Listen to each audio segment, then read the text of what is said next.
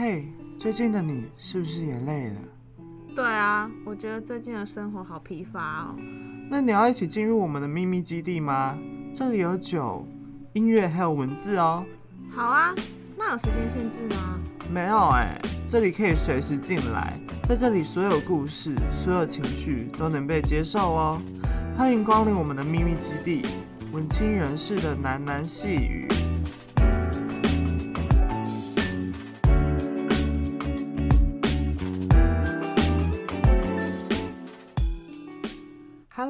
大家好，我是主持人派太太。大家最近过得好吗？好，那最近呢，大家应该可以感受到自己的生活慢慢变得稳定了吧？毕竟学期初到现在都已经过了一半，然后快要结束了。那对，就是大家的生活应该都慢慢进入轨道。那想想当初啊，自己的学期初的时候都还没有进入状况，就是一个刚刚玩乐。回来，然后没有办法收心的状态，每天就是懒散成性，每天躺在沙发上，什么事情都没有办法做。那经过这几个月的调整，我觉得我自己，以我自己来说，我觉得我的生活的步骤已经慢慢被调整好了。然后一些待办事项啊，或者是一些想要自己完成的东西，比如说这个电台，也慢慢的步入轨道，然后。嗯，蛮美满的感觉，就是有一种踏实的感觉。好，那关于今天呢，不免俗的想要聊一下一些主题。那今天要聊的主题呢，是关于友情的部分。上一周是关于回忆嘛，那这一周是关于友情。好，那一切呢，一切的一切都要从几天就是 IG 跳出的讯息开始讲起。那这个传传讯息给我的这个人呢，是我以前非常非常好的朋友，算是蛮好的这样。那呃，我我就要开始从我大一的时候开始讲起。大一的时候呢，我有一个很好很好的朋友，然后他是我们系上一个一个男同学。那他跟我好的程度呢，是就是好到我从来没有那么在乎过一个人。那其实我我朋友其实跟我说过，他觉得。我看待朋友的态度就有点一颗球里面的外面一个点的感觉，就是我就是那个点，然后朋友就是那颗球，我跟他们是完全没有交集的。虽然我知道我很在乎大家，可是就是还没有把大家纳入我的生活里的这种感觉。可是那一次跟他交交上朋友的时候，我就觉得，嗯，这是我这辈子唯一一次。可能也是最后一次这么在乎过他了。那，呃，接下来要讲我们三个是怎么认识的故事。就是传讯息给我的那个人，其实是一个学姐，然后她单身，然后我也单身。然后那个男同学呢，他其实是已经有女朋友的状态了。好，这跟我等一下会讲的故事会有点关联。这样，然后我还记得我们第一次见面的画面哦，就是，呃，因为那个时候在不分系上。那个学姐办了一场活动，然后她结束的时候有一些小饼干、小糕点是没有被吃完的。然后我就那个时候就拉着我的那个男生朋友，很好的男生朋友，我就跟他说：“哎，要不要我们也去跟那个学姐拿一些东西吃，然后顺便认识一下她？这样，因为你知道大一就很喜欢交朋友嘛。然后反正我就带他去了。然后去的时候，我就看到那个男生跟那个女生，就是那个学姐。”异常的很热络，可是我那个时候没有想想太多什么，我就觉得哦，可能这是频率有合，然后我们我们也就这样玩玩玩，就是组成一个群体玩了差不多半个学期左右，然后就在一次期中考的时候，嗯、我们三个在那个学姐家一起读书，然后那个时候快要嗯、快要睡睡觉的时候，我就说我要开始睡了这样。然后那个学姐那个时候就很奇怪，她就一直坚持要跟我很好的那个男男性朋友一起睡在地上，然后他们他们就坚持要我睡床上，可是这就很奇怪啊，就是明明就是自己的家，为什么不要自己睡床上，然后我们两个大男生睡在地下呢？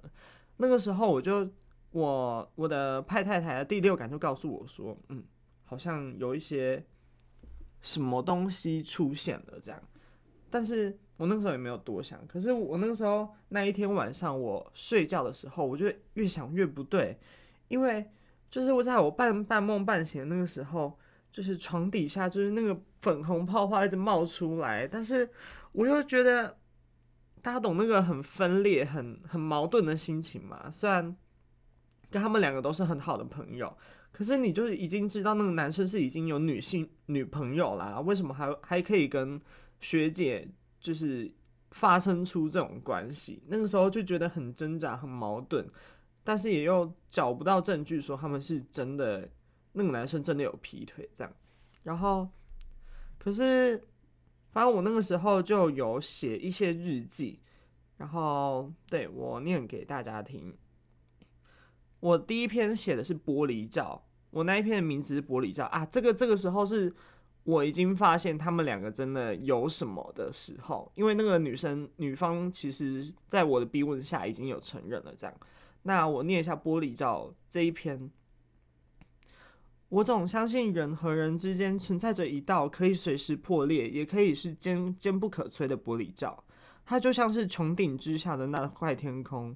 不同的是，这片玻璃可以只照向自己，像一片镜子般，在玻璃罩里，人们只看得见自己。悲伤、愉悦、愤怒，只是只是些无伤大雅的形容词。外面的人看不见，自然就没有喧嚣于凡俗世界的必要，或许也没人在乎。一旦这个玻璃罩碰到了别人，便会失去原本的封闭性，镜子开始变得透明，人们不得不去处理外界和自己的相异性，欲望、贪念、丑陋在透明的玻璃下被看得一脸一览无遗，而这些人们认为负面、恶心的元素，倒也不是充斥着整个玻璃罩，而是像。粘在衣服上的小污渍，若隐若现的出现在纯净无瑕的玻璃上。但人们通常讨厌处理复杂，总会以一点污渍断定整片玻璃都是如此的肮脏。单纯且具有杀伤性的言语便如此产生了。说这种温柔是一种伪善吗？或许吧，但这是唯一一种能够善待自己的方式了。我讲一下我写这一篇的心路历程是什么。那个时候已经跟学姐，因为我们有就是单独一起去环岛过。那个时候，我在我的逼问下就已经知道学姐跟我很好的那个男生朋友有什么样的关系了。这样，那个时候其实我是内心非常的痛苦的，因为我觉得如果一个朋友，然后他已经触犯到了我的我自己的道德底线的话。我就会选择离开，然后我不会想要继续跟他当朋友。可是大家知道这很矛盾的一点是什么吗？因为这个男性朋友是我非常非常在乎的一个人，就是我刚才也有说，好到我可以觉得我可以为他做一些什么事情这样，但是同时他又做出一些违背我，嗯，违背我良心的事情，所以我就觉得那个时候真的是很苦恼又很矛盾。又很痛苦，然后我也不知道该跟谁说，但是正是因为这些在乎吧，所以嗯，这些事情才会被我放大这么大。那玻璃罩这一篇呢，就是我在处理这些复杂的情绪写下的一篇文章。那里面呢，其实刚才也大家也有听到嘛，就是大概大致在写说，就是我那个时候其其实心境上有一些调整了，我会觉得说。因为我原本是一个完全没有办法接受别人有人性污点的人，可是经过那一次的事件，我开始就觉得自己是一个玻璃罩，然后不该以对方的玻璃罩有一些些的毁损，有一些些的污渍，然后就断定这整个人都是肮脏的。大家懂这个概念吗？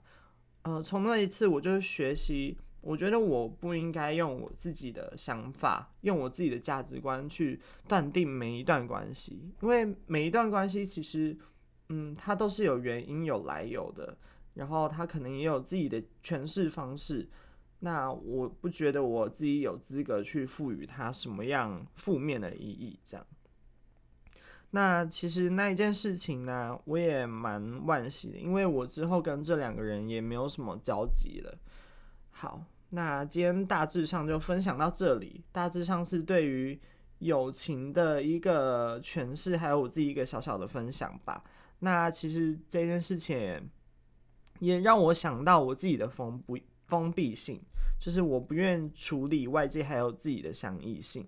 那其实前面之前也有讲到正常还有不正常嘛。那我就是因为有这件事情之后，我才会开始对于正常不正常有一些不一样的想法。对，我们很常会拿自己正常还不正常的标签去贴别人，可是这就是他们自己的生活的方式啊，他们自己过得爽就好了。好啦，那今天的闲聊时间大概就到这边。那我们接下来要介绍一下我们今天要介绍的独立乐团告五人。那告五人呢，相信大家对这个乐团一定都不陌生嘛。从披星戴月的想你，还有带带你去找夜生活等等这几首歌，可以说是。嗯、呃，有了前奏，大家都会开始唱的那种歌呢。那告五人呢，是由男主唱兼木吉他手潘云安、女主唱犬青还有鼓手哲谦组成的。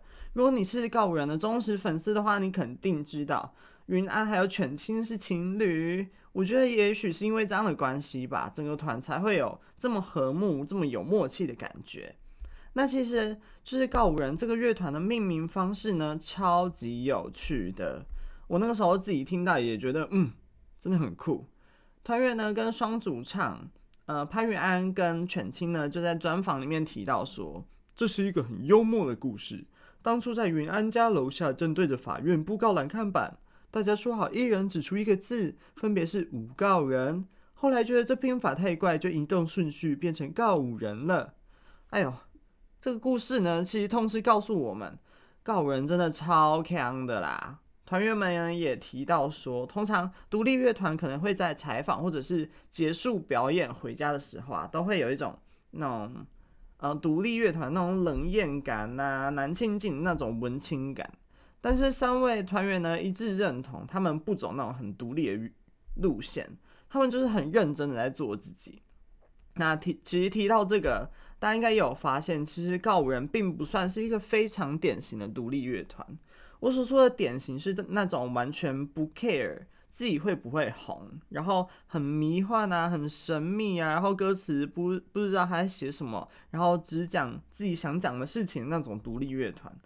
但我没有说这个不好哦，因为其实老实说，派太太自己本身也蛮喜欢这种类型的独立乐团，例如 Hello Hello Nico 啊，或者是 Deca Joins 之类，这种就是蛮经典的一些我蛮喜欢的独立乐团这样。那告五人硬要说的话，我觉得他算是在独立乐团还有流行乐团的交接处。那团员在专访里面也有说到说，你问我们是不是俗，我们超级无敌世俗的啊，我们也会 care 这首歌会不会红。那就是这也让我想起，就是张希之前也有跟我们分享过，自己刚踏入出版界，其实也很讨厌自己的作品跟商业沾上边。但最后想想，其实把商业跟艺术扯在一起，并不是什么错的事情。重点是要，就是这些创作者要很诚实的面对自己，因为诚实面对自己呢，代表着没有愧对自己，欺骗自己。那在这样的前提之下，商业也就自然不会是一个，嗯，怎么说，污染作品的因素了。那其实看到告五人的时候，我一样想。呃，一样会想到张希的这番话，所以我也蛮喜欢他们直接说他们世世世俗的。那世俗从呃某种程度上来说，也维持了他们自己的基本生活开销，所以我觉得这不并不是一件呃过错的事情。那提到他们的歌曲内容呢，其呃虽然每首歌的歌名看起来呃是很好理解的，很世俗的。可是，其实老实说，你仔细听的话，会发现其中都蕴含着一些他们想要表达的意义哦。呃，例如你要不要吃哈密瓜这首歌，虽然这首歌听起来是首欢欢乐的歌，但其实它是在反讽那些假高尚的人。等等，我们会再分析一下哦。那在分析以前呢，我们先来听一下这首你要不要吃哈密瓜吧。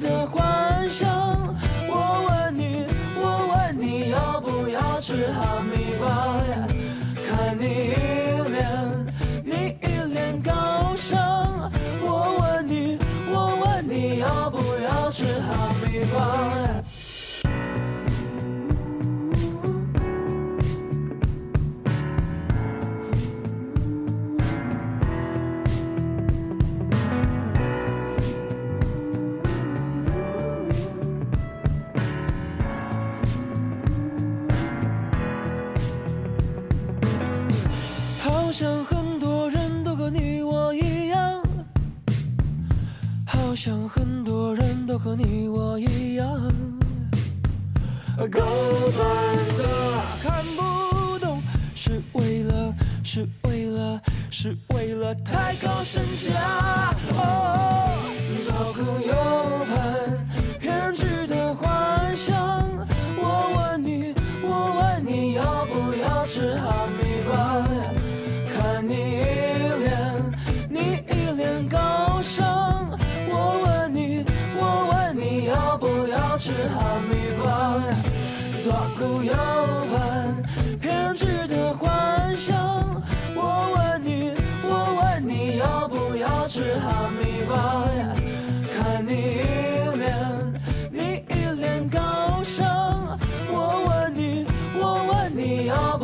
不要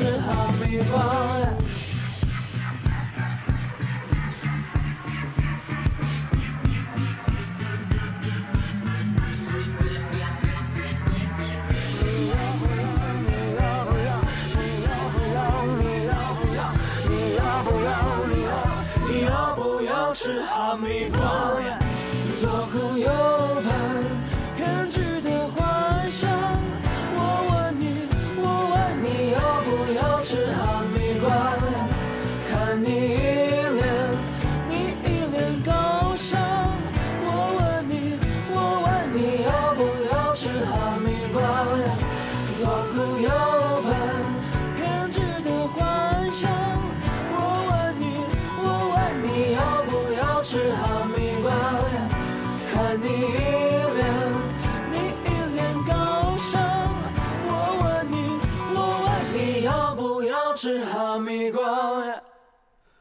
听完这首歌的大家有什么感受呢？其实我在第一次听到这首歌的时候啊，我以为只是告五人他们自己想要做一首很锵的歌，娱娱乐一下他的歌迷朋友们而已。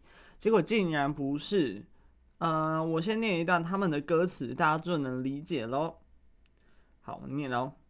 不知道你是否明白伟大的重量，还是你对平凡拥有无限的幻想？好像很多人都跟你我一样，好像很多人都跟你我一样，高端的看不懂，是为了抬高身价。左顾右盼，偏执的幻想。我问你，我问你要不要吃哈密瓜？看你一脸，你一脸高尚。我问你，我问你要不要吃哈密瓜？哦，天哪！我念的时候一直想要唱哎。左顾右盼，偏执的幻想。好，够了，太难听了。那这首歌的灵感呢？据主唱潘云安的说法，他说他的灵感来自于有一次是因为他一向很喜欢自己看安静看展。那他也认为说，就是艺术作品很多时候不需要当下解释。那却偏偏就是他那个时候遇到一些相约而来看展的人，呃，很喜欢评头论足，这样说三道四，解释的好像是自己的作品一样。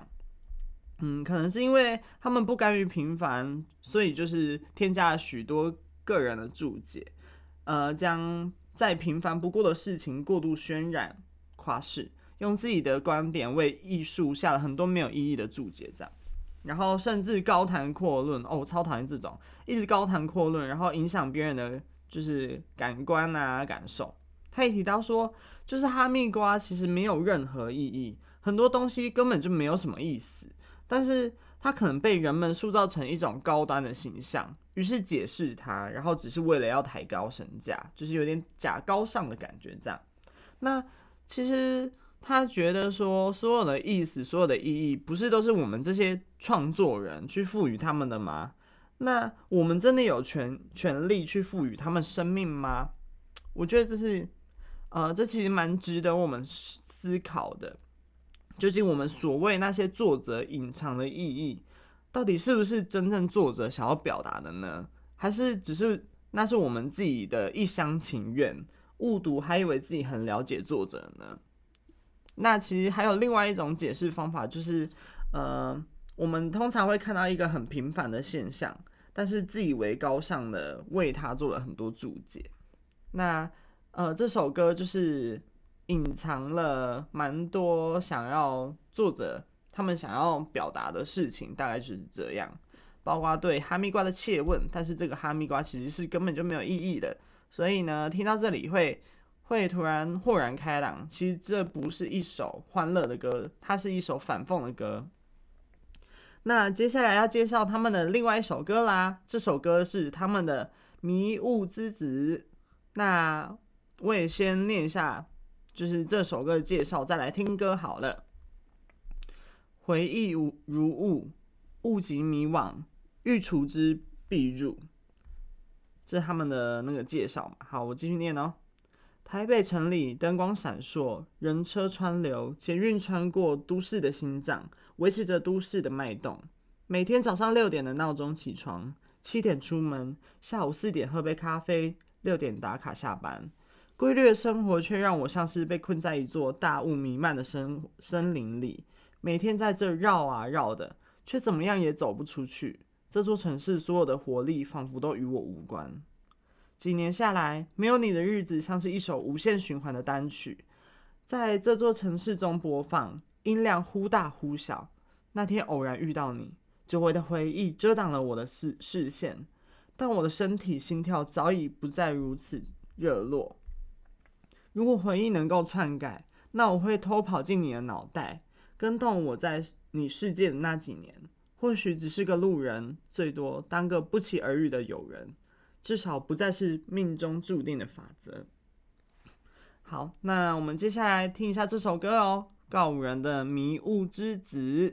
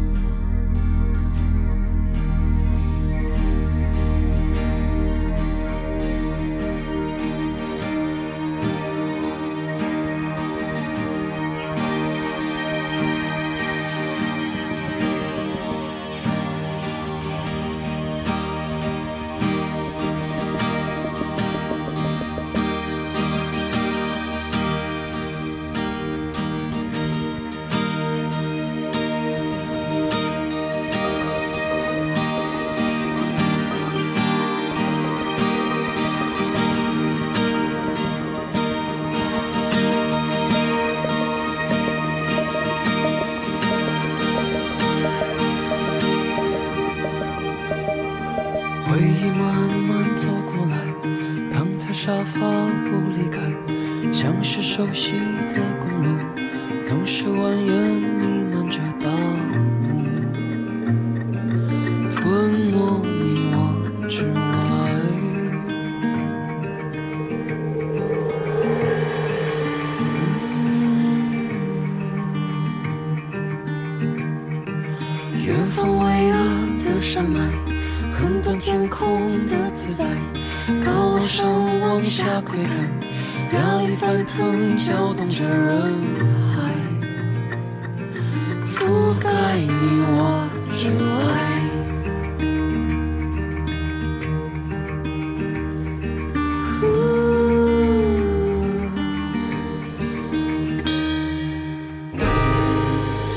只让爱随心放慢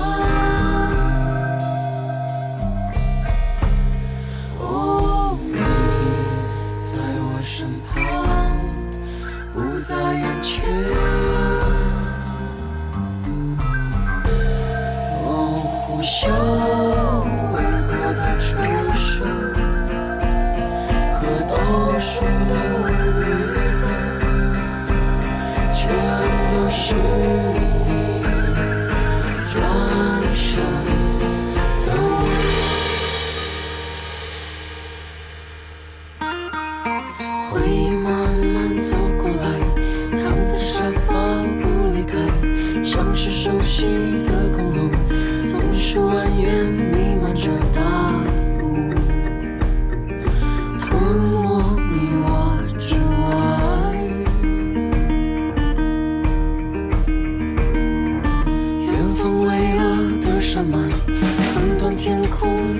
Seite.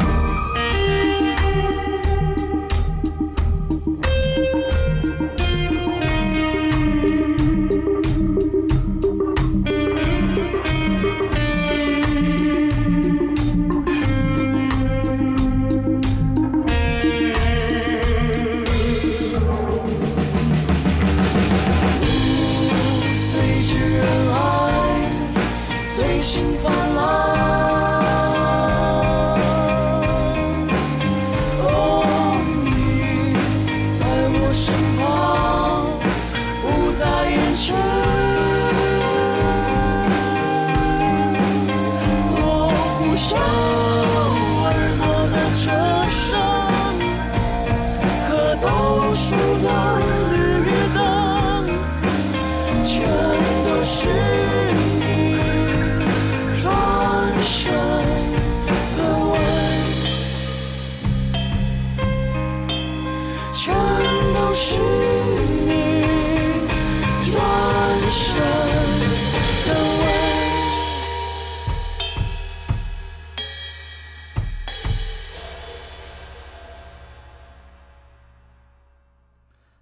听完这首歌，会不会有一种迷失在迷雾森林的感觉呢？那我自己本身的感受也是一样啦。那这首歌的 MV 呢，还有它的音乐，其实早就已经充分的表达这首歌要表达的东西了。那我讲一下 MV 里面发生的情节好了。MV 里面呢是一个上班族，然后她是一个女生，她每天都会一如往常的上班，虽然每天都带着一个扑克脸，好像工作会要了她的命一样，然后她就。默默面无表情的靠在嗯熙来攘往的捷运车车厢上，那我看到这个时候，我就觉得我想到了一个词，就是空洞。我觉得这个女主角看起来非常的空洞，她感觉生活少了一些什么东西可以完整她的感觉。那在可是呢，在她某一次就是上班搭捷运的时候，就是刚好。遇到了他的旧情人，可是他的遇到是那种，就是大家知道吗？那个两个手扶梯，然后一个往上，一个往下，然后刚好看到彼此却擦身而过的那种感觉。那只是，但是他也只是遇到，就是看了一眼，就继续往往自己枯燥乏味的都市里面求生活，这样。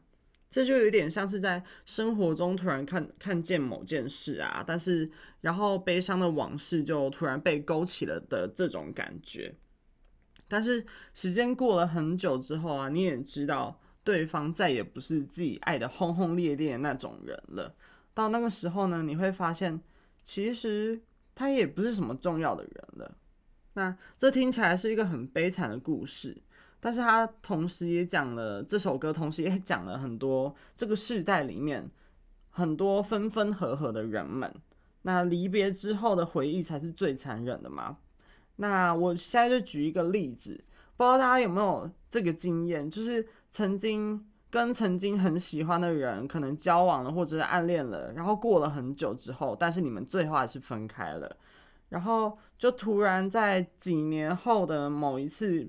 比如说跟同学的餐会遇上，然后突然从朋友口中听到他的消息之后，虽然心已在已经不在对方身上了，但是不免俗的还是会会有一些惆怅感，会有一些想起往事的感觉。那这首歌呢，要讲的就是这种感觉，就是有一点在迷雾里面，然后呃让自己变得迷惘，可是又会想起之前。的往事的那种感觉，那《迷雾之子》呢？这首歌呢，也把这种感觉具象化，就有点迷雾在迷惘、迷惘在回忆里的那种感觉，被陷入以往的回忆里，抽不出声的这种感觉。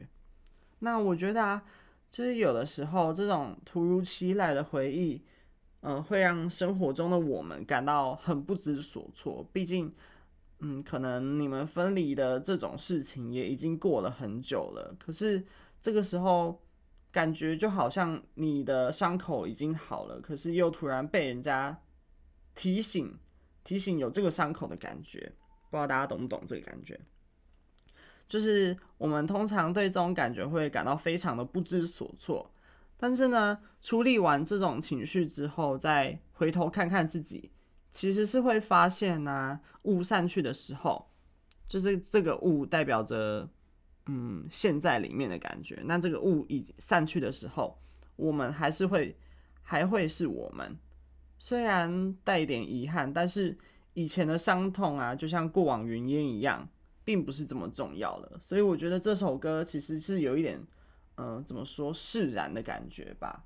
他虽然很爱过这个人，可是，在跟他相遇之后，他们两个却不会选择要打招呼或者是相认什么的。他们只是觉得他们分开这么久，然后有一种惆怅感，但是都祝福对对方生活过得很好的这种感觉。然后在彼此回到自己的生活圈里面生活，日复一日的在这个繁忙的都市里过着枯燥生活的感觉。但是我觉得这个枯燥生活之中啊。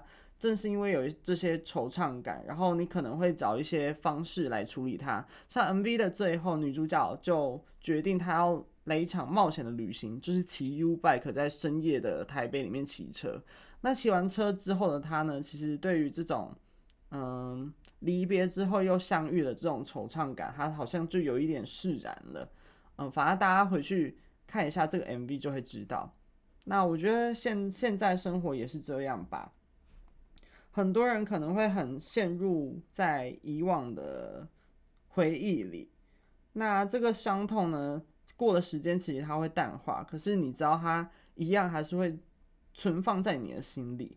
那可能你快要好的时候，又突然被好友突然想突然提起，然后你又想起他，但是这这种惆怅感呢，其实会是会告诉我们，嗯，你要更加好好的过生活。